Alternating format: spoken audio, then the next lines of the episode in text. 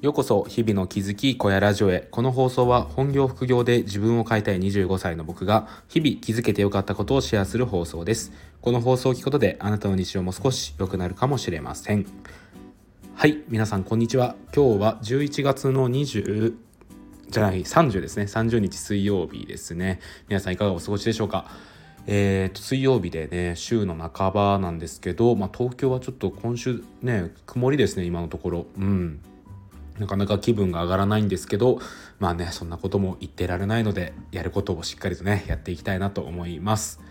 はい。で明日から12月ですね。うん。11月もあっという間だった気がします。いやーもうね残り1ヶ月で2022年も終わりということでまあ本当にね一日一日大切に生きていきたいなってことを思っております。はい。えまあそんな感じで今日も話していきたいんですけど今日はですねコミュニティの話をしていきたいなと思います。はい。で、どんな話かというと、コミュニティを大きくするには参加者の意見が必要っていうことですね。コミュニティを大きくするには参加者の意見が必要。これについてお話をしていきたいなと思っております。えっとですね、コミュニティを大きくしていきたいっていうのは、まあ、コミュニティ運営をしていくなら考えていくことなのかなと思います。ザシティに関してもあ僕が運営しているザシティに関してもそうですねやっぱりコミュニティを大きくしていきたいねっていう思いはすごい宣伝をしていたわけではなかったんですけどやっぱりありましたね。うん、やっぱり勢いを示すにはコミュニティの参加人数っていうのも大事になってきているのでコミュニティをどうすれば大きくしていくことができるのかっていうことはずっと考えていました。まあ今も考えていますね。うん。でやっぱりそういう中で今回ね、えお話ししたいのが第三者の意見参加者の意見を大事にしようっていうことを伝えていきたいなと思います。はい。えっとですねコミュニティってやっぱり口コミが大事だと思っていて参加者の意見ですね。参加者の意見が拡散されていくことであこのコミュニティってなんか楽しそうだなとかこのコミュニティって面白そうだなっていうところになってですね最終的に参加してもらえるそしてまたその人がコアメンバーになってくれるっていうようなそういう流れがあると思うんですよね。うん、で、まあ、なんでこの、えーと、参加者の意見が大事なのかっていうと理由は2つあります。はいで1つ目が運営者の意見はどうしても作っている感が出てしまうんですよね。やっぱり僕であったりミルクさんであったり元木さんザシティの運営は3人いますがこの3人がザシティは最高ですザシティはいいんですザシティは居心地がいいんですっていうことを伝えるだけではこれちょっと不十分なんですよね。これはどうしてもですねこれはなんか僕らがというよりは誰が言ってもそうなんですけど作っている側がそういう良さをこうプッシュしてもどうしても少し作っている感が出ているのはもうどうしようもないかなと思います。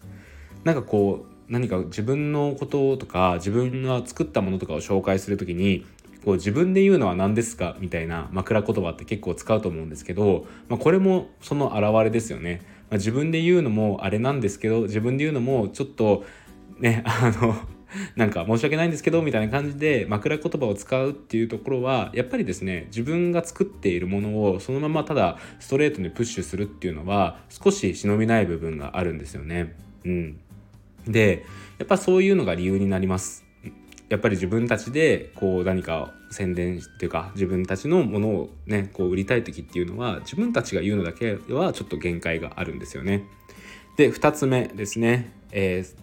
参加者の意見が必要な理由2つ目なんですけどこれは参加者の意見がまあそのさっきの1つ目の理由につながるんですけど、まあ、純度100%だからっていうことですね。うん、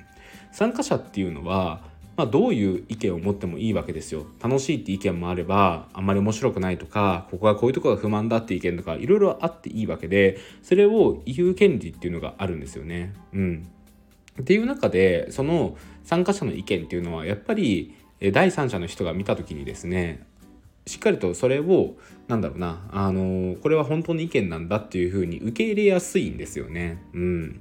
これはなんか例えるんで言うとまあ Amazon の本とかそうですよね。あの本を出版した時にその著者がこの本はすごいいいんですっていうよりもどちらかというとそれを読んだ人の感想を見ますよね。レビューを見た時にこういった箇所が良かったですとかこういった箇所で感動しましたっていう意見を多分見ると思うんですけど、まあ、そういうレビューを見て買うようにですねやっぱり参加者の意見それを使ってみた意見っていうのを、えー、参考にする方がすごい多いんじゃないかなと思います。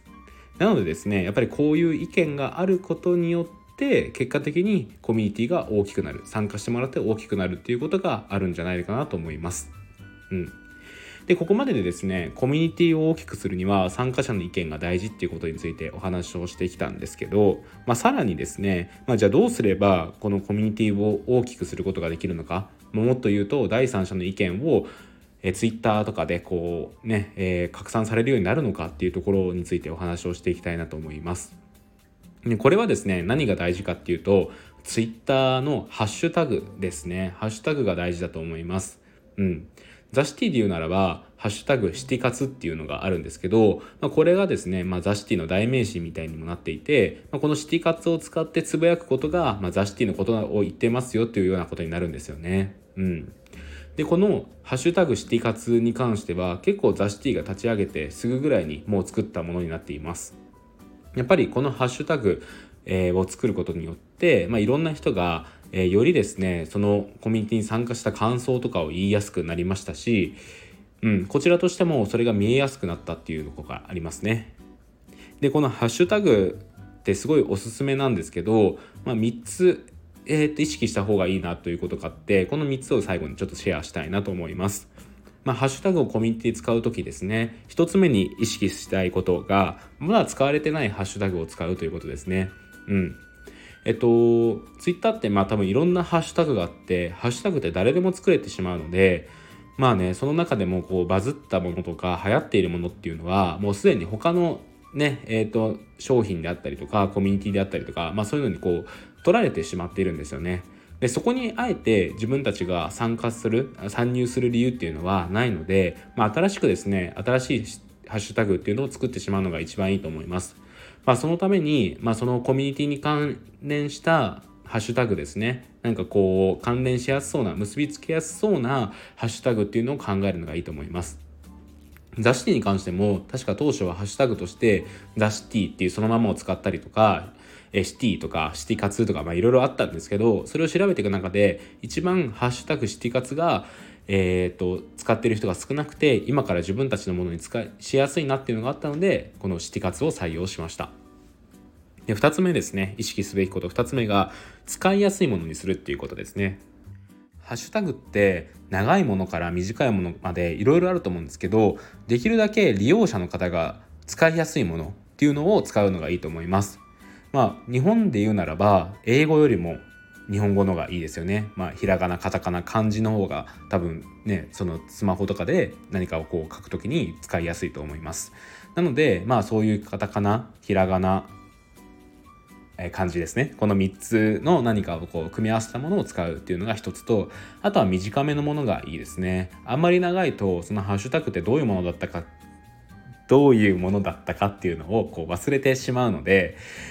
そうですね。なので、短めで覚えやすいようなものがいいと思います。まあ、そういった点で言うとシティ活って、まあ、自画自賛ですけど結構いいなと思っていて、まあ、シティ活って本当短いですしシティに活動の活でなんか分かりやすいじゃないですか。なんでこういうなんかね一回それを使えば覚えてしまうようなそういう短めのハッシュタグがいいと思います。で3つ目ハッシュタグをやるときに意識すること3つ目が運営者が拡散をするということですね。うん。これも結構大事で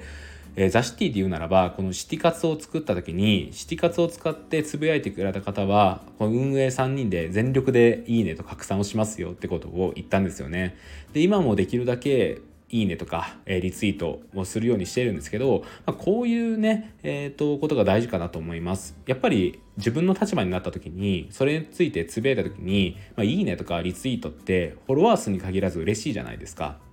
やっぱりそういうなんかこう自分がしてもらって嬉しいことを織り交ぜていくっていうのが大事ですね。なので何かこうハッシュタグを作った際は運営者側はですね積極的にそれを検索していいねをしていくそしてリツイートをしていくっていうようなことをすると、えー、よりそのハッシュタグ盛り上がっていくんじゃないのかなっていうことを思います。はい。えー、以上がですねコミュニティを大きくするには参加者の意見が必要ということでした。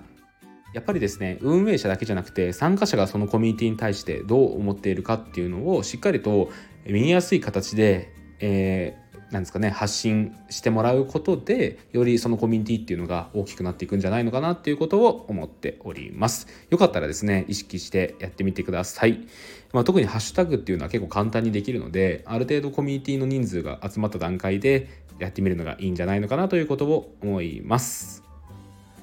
はい、えー、そんな感じで今日の小屋ラジオ終わりたいと思います。最後に1点告知です。えっと、僕はですね、NFT コンパスっていう、えー、NFT メディアを運営しております。え僕が編集長となっていてライターさんに書いてもらったものをあげたり自分で書いたものをあげたりしていますえ最近のおすすめの記事は LLAC の記事ですね NFTLLAC、まあ、なんでこんなに注目されているんだろうかっていうことを改めてまとめた記事がありますのでよろしければ一度ご覧になってください